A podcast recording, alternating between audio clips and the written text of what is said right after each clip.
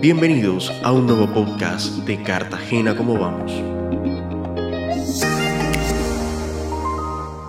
22 de marzo fue celebrado el Día Mundial del Agua como un medio para poner la atención en la importancia y la buena gestión del agua dulce. Por eso, hoy compartiremos datos y análisis relacionados con la situación de este preciado líquido en la ciudad de Cartagena. El Fondo Mundial para la Naturaleza, o WWF por sus siglas en inglés, señala que Colombia es considerada una potencia mundial hídrica, pues cuenta con seis nevados, más de 48 mil humedales y cinco vertientes hidrográficas por donde cursan 13 ríos. Además, es el segundo país con más especies de agua dulce. A partir del agua dulce se extrae la mayoría del agua potable del mundo. Colombia, a pesar de tener tanta riqueza hídrica, está en deuda de proveer agua potable y saneamiento básico al 100% de la población, en especial a aquella residente en zona rural. Un estudio de Findeter en 2021 encontró que las zonas con menos cobertura de estos servicios fueron la región Caribe y Pacífica, es decir, las dos zonas costeras. Ahora, ¿cuáles son los datos de la heroica?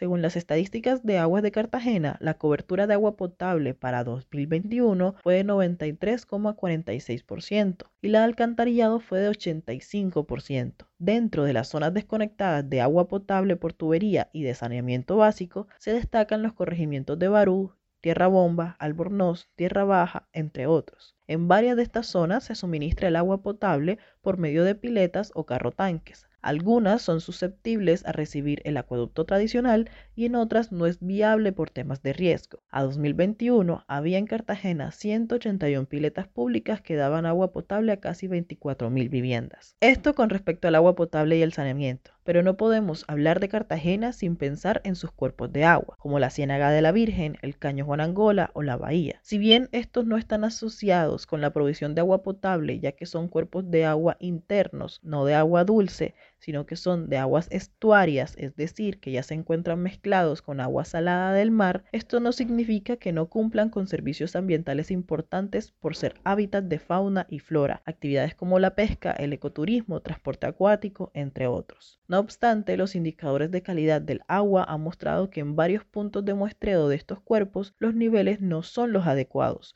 como los coliformes, que son bacterias que alteran la presencia de heces, otros como el fósforo total, la clorofila, el DBO5, que también dan evidencia del grado de contaminación de los cuerpos de agua y muestran niveles inadecuados. La ciudadanía y la administración deben ser conscientes de la relación especial que tiene Cartagena con el agua. Este es un recurso vital para la vida, por eso es importante que se ejecute en conformidad el plan de restauración de la bahía, plantear proyectos de ampliación de cobertura de agua potable y saneamiento básico, así como apuestas de educación ambiental creativas. Entre todos debemos proteger nuestros cuerpos de agua y procurar por lo que dice el Objetivo de Desarrollo Sostenible número 6, agua y saneamiento básico para todos al 2030.